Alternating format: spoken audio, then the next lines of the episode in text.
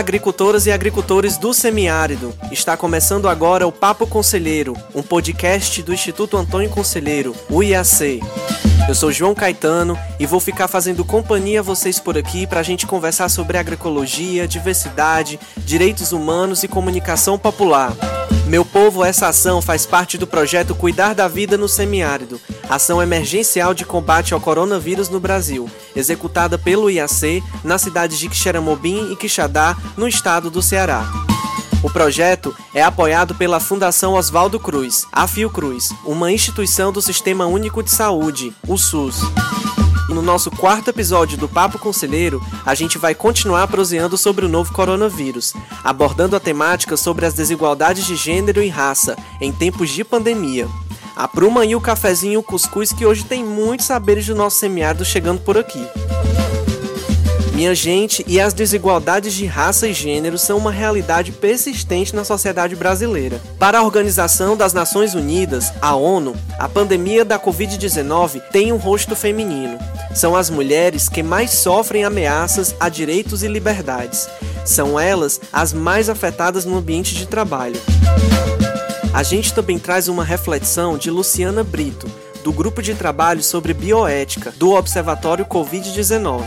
Embora qualquer pessoa tenha chances de ser contaminada, existem marcadores sociais de diferença além do gênero, como raça, deficiência, classe, orientação sexual, geração, região de moradia e território. Portanto, determinados grupos estão mais expostos à Covid-19 ou possuem acesso restrito a serviços essenciais de saúde pública no contexto de uma pandemia. E para falar sobre as desigualdades de gênero e raça em tempos de pandemia, nós convidamos duas mulheres de muita sabedoria no nosso sertão, Ellen Andrade e Franciscana Souza. Ellen é feminista militante do movimento negro do Sertão Central, no estado do Ceará, e é estudante de História pela Universidade Estadual do Ceará. E Franciscana é travesti, militante do movimento LGBTQIA+, do Sertão Central, do Ceará, e bacharel em Humanidades pela Unilab. Pode chegar ela em franciscana, sejam bem-vindas ao Papo Conselheiro. Para início de conversa, eu queria saber de vocês como é que vocês observam essa pandemia atingir as mulheres no Brasil, levando em consideração alguns marcadores de opressão, como o machismo, a violência doméstica, o racismo e a LGBTQIA fobia. Olá, João. Olá, Franciscana. Olá a todas e a todos que estão nos ouvindo. Muito obrigada pelo convite para estar participando aqui deste debate, desta conversa tão importante e tão rica para a população do sertão, para a população do semiárido, do campo e da cidade. Para refletir sobre essa questão, eu trago um pouco o pensamento da pesquisadora Eliane Nascimento, que ela é assistente social e uma das fundadoras do Comitê de Raça e Gênero da Fiocruz. Ela traz para a gente o pensamento é para a gente poder entender a pandemia da Covid-19 e as desigualdades no Brasil a partir de uma perspectiva de cor e gênero. Né? Então, ela diz a pandemia tem cor e gênero. Em qual sentido? No sentido de quando a gente entende que o nosso país ele tem na sua estrutura, né? A colonização, o racismo, o machismo, o patriarcado e essas desigualdades que são sociais, né, econômicas, de classe e de gênero, a gente começa a entender como é que cada uma dessas categorias, dessa, cada uma dessas pessoas, elas são atingidas, né? Então, no tocante às mulheres pretas, como é que elas são atingidas com a pandemia? Quando elas sofrem violência doméstica né, dentro de casa, quando ela é obrigada a estar é, durante um, um período muito grande dentro de casa com o seu agressor ou sua agressora. Como é para essa mulher, por exemplo, ter que se locomover né, da sua casa para o trabalho num período de pandemia. Né? Então, essas, essas opressões, elas aparecem no cotidiano, né, no fazer cotidiano, na realização de um trabalho e também quando, quando a gente é obrigado a estar dentro de casa, né? Olha que louco isso, como é você sofrer violência doméstica, né? você não, não se sentir segura dentro de casa e nesse período todo de isolamento social, de quarentena, você ser obrigada a estar dentro de casa com uma pessoa que lhe agride. Então, são essas coisas que a gente tem que pensar, né, quando se é mulher. Quando se é mulher preta, que aí esses marcadores de opressão, eles, eles se multiplicam, né? Dentro de casa, muitas vezes a gente sofre racismo e machismo. Então, tem essas questões que são, que são tensionadas, que são expostas, né? Para dar uma complementada no que a nossa companheira Ellen é, adentrou sobre pensar essa pandemia, como ela afeta as mulheres no Brasil, poderíamos dar uma aprofundada também para dialogar sobre as questões no que concerne, é, no se refere às mulheres LGBTs. Na perspectiva de identidade e sexualidade, poderíamos pensar mulheres trans e travestis.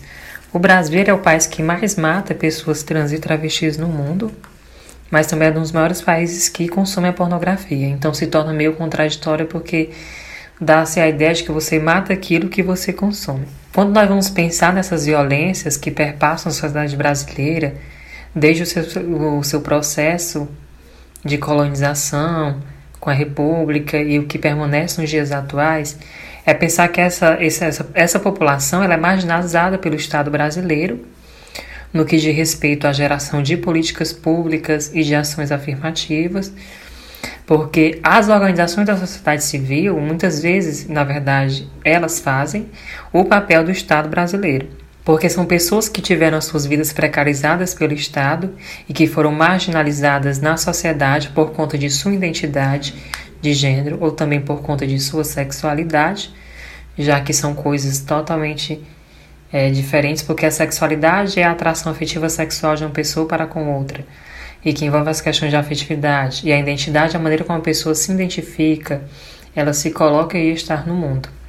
É, segundo o boletim número 4 da ANTRA, que é a Associação Nacional de Travestis e Transsexuais do Brasil, o Brasil já matou pessoas trans e travestis do que em 2019 inteiro. E nós vivemos esse ano, 2020, um ano de pandemia. E esse boletim ele pega 1 de agosto, 1 de janeiro de 2020, perdão, a 31 de agosto desse mesmo ano que nós estamos e que a pandemia ela vem, né, agravar mais ainda porque essa população foi marginalizada e se a gente vive uma crise sanitária, uma crise política, uma crise social, o que é se denominado como minorias sociais ou sexuais, ela agrava mais ainda a situação, porque são pessoas que vivem em condições de vulnerabilidade social. É, o, quando esse boletim ele vai pensar essa violência, esse transfeminicídio contra pessoas é, trans e travestis, entre esses, esses me, esse mês de, de janeiro a agosto, houve um aumento de 70% em relação ao, ao, mesmo período do ano passado, porque a ANTRA ela faz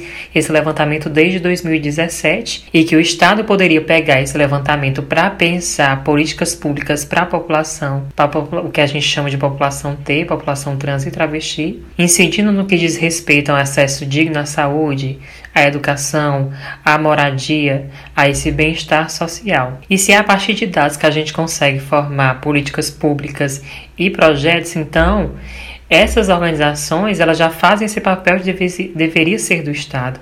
Então o Estado deveria se apropriar desses dados e também incidir na forma como o dever que é dele. Quando a gente vai pensar nessas violências, é, esse boletim demonstra também que no Ceará que primeiro primeiro estado é São Paulo, depois Bahia e, e terceiro Ceará, que entre é, em julho e agosto houve um surto de transfeminicídio no Ceará. Então a gente deve pensar esses recortes, né? Aí a gente não está aqui pensando só em números, como muitas mortes foram tratadas durante essa, essa pandemia, né, companheiros e companheiras, companheiros, para utilizar uma linguagem mais acessível a todos para pensar, mas a gente deve pensar que, é, especificamente, a gente está falando aqui de maneira geral do direito à vida e em que todos nós devemos ser contemplados em todas as nossas perspectivas. E quando a ANTRA ela, ela lança um dossiê, que é o dossiê de 2019, também pensando nessas questões, 82% dessa população de trans e travestis são pessoas negras, que dentro do IBGE são pretas e pardas. Né? Não é só uma questão também ligada a, a. É uma questão fundamentada numa, numa transfobia na, na, na identidade da pessoa, mas também na sua identidade étnico-racial, já que nós vivemos em um país racista em que ocorre a todo tempo um processo de genocídio para com a população preta. E essas questões elas nos permitem é, ir mais adentro e pensar de como essa pandemia ela tem afetado essas mulheres que são marginalizadas na sociedade brasileira. Ainda falando sobre esse contexto de enfrentamento aos problemas sociais e sanitários que as mulheres do campo e da cidade cotidianamente enfrentam na pandemia, como é que o Estado brasileiro vem olhando para as mulheres, principalmente aquelas que se encontram em maior situação de vulnerabilidade? Outro agravante é, das desigualdades sociais no nosso país tem a ver com o nosso território, né? Então a gente tem é, as cidades divididas em centro e periferia, cidade e sertão. Né? O, o que está à margem, que geralmente são as periferias e os sertões, eles têm menos acesso a, a recursos e a direitos mesmo, né? Quando você fala de problemas é, sociais e sanitários, você está falando de saneamento básico, de acesso à água tratada, né? de um acesso a uma rede de esgoto. Então, muitas, muitos territórios, né? A gente fala aqui do sertão. Muitos territórios no sertão, né, nas periferias das cidades e, e, e nos sertões, ainda é, falta de água, falta de tratamento de, de, de esgoto, falta também, é, por exemplo, postos de saúde, né, as unidades, as ADS. Muitas vezes o, o homem e a mulher sertaneja ela tem que se locomover até a sede para poder ter um acesso a um clínico geral. Então, é, durante todo esse período da pandemia, a gente, a gente ainda teve outras, outras doenças, né? A dengue continuou existindo, é, enfim. Então, há uma, há uma, uma necessidade de, de ir buscar esse, esse recurso, ir buscar esse direito, né?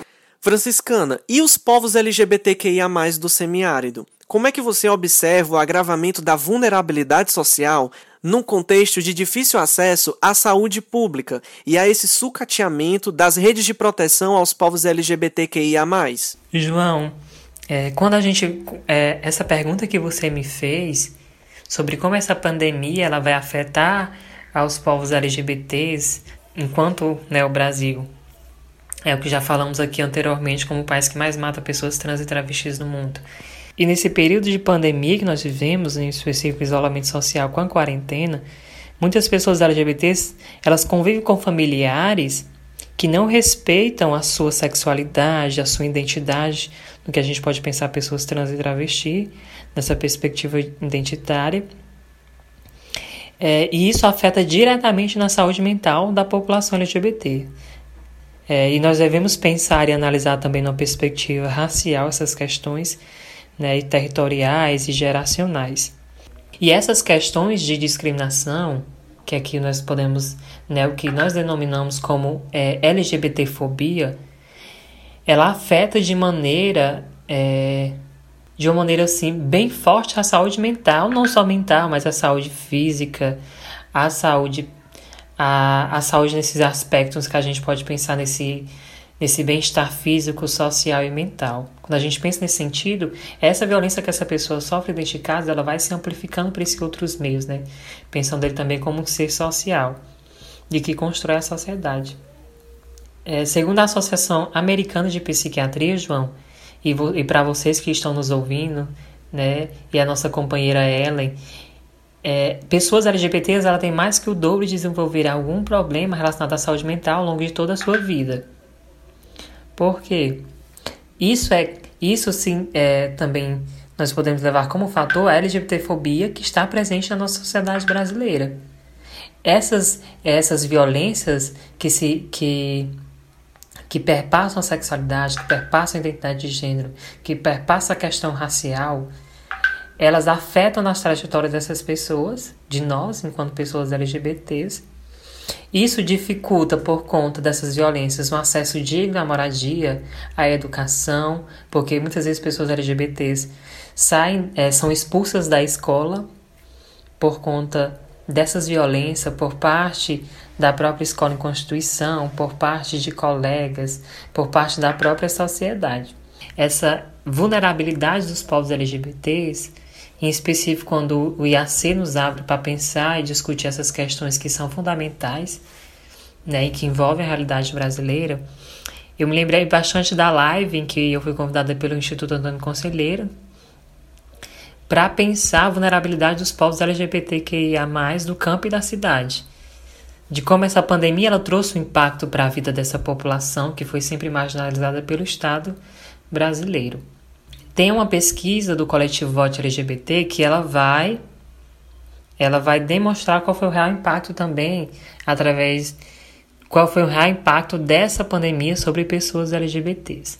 E quando eu também estava construindo para pensar essa fala e, e o, o João me trouxe algumas leituras para a gente construir de forma conjunta esse momento de live, em uma da, da, das pesquisas eu encontrei uma fala da, da Erika Hilton, de como esses debates que a gente realiza, realizamos hoje, dentro dos movimentos sociais, né, pessoal? Dentro da, da, da universidade, que é a academia, dentro dos nossos coletivos, dentro dos sindicatos, essas questões elas foram negligenciadas pelo debate político, porque elas foram vistas como mimimi, como vitimismo, como a ah, comunista vai para Cuba. Mas são questões em que se o Estado brasileiro tivesse enfrentado, que nesse período de pandemia a gente poderia ter lidado com isso de uma forma mais amenizada, né? já que a LGBTfobia ela, ela é uma violência que desde muito tempo, né, desde esse processo de colonização, ela vem acompanhando essa trajetória do Brasil. Mas é pensarmos é, nessa, nessa proposta de uma educação contextualizada, de uma educação crítica, em que ela não veja a diferença apenas como exótico, mas que ela, ela esteja junto nessa perspectiva de problematização. Quando nós falamos em é, pessoas LGBTs, nós vamos levar as suas especificidades, né? Porque cada sigla, ela também tem as suas especificidades. E quando nós vamos falar em perspectivas territoriais, que também deve levar em conta as suas realidades, seus contextos, porque uma coisa é você ser LGBT na cidade, no urbano, uma coisa é você ser LGBT no meio rural. E para a gente pensar essas realidades, nós devemos pensar nessas questões, porque também elas vão afetar de modo diferenciado as pessoas LGBTs no, no Estado brasileiro, e que a partir dessas, dessas pesquisas, né, também tem esses processos de geração de políticas públicas, porque somos nós também que muitas vezes fazemos o papel do Estado, que ele não faz, mas também é esse Estado que muitas vezes é, agride os no, nós que somos defensores dos direitos humanos. Né? Então agradeço bastante ao IAC né, específico aqui na pessoa do João, para a gente estar tá aqui discutindo essas questões e demonstrar que nós sempre estamos abertos para promover esse diálogo, pensar essas perspectivas de uma sociedade mais justa, racialmente, é, em perspectivas de gênero, em perspectivas de identidade, de sexualidade, mas que a gente possa é, ajudar a, a transformar a nossa realidade social. Ellen Franciscana, muito obrigado pela participação de vocês no papo dessa semana. Pessoal, nós conversamos com Ellen Andrade e Franciscana Souza. Ellen é feminista militante do movimento negro do Sertão Central e estudante de História pela Universidade Estadual do Ceará. E nós conversamos também com Franciscana Souza, que é travesti militante do movimento LGBTQIA+, do Sertão Central, do Ceará, e bacharel em Humanidades pela Unilab.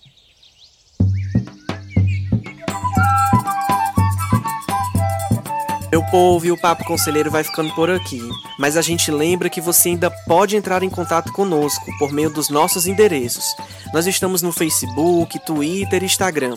É só buscar pelo perfil @iacceará. Você pode enviar mensagem também, viu? Ou sugestões sobre temas relacionados ao Papo Conselheiro, pra gente debater por aqui. O número do nosso WhatsApp é DDD 88, número 99315 6148. O Papo Conselheiro faz parte das ações do projeto Cuidar da Vida no Semiárido, ação emergencial de combate ao coronavírus no Brasil, executada pelo IAC na cidade de Quixeramobim e Quixadá, no estado do Ceará. O projeto é apoiado pela Fundação Oswaldo Cruz, a Fiocruz, uma instituição do Sistema Único de Saúde, o SUS. A trilha sonora bonita desse episódio é da banda Chachado Novo.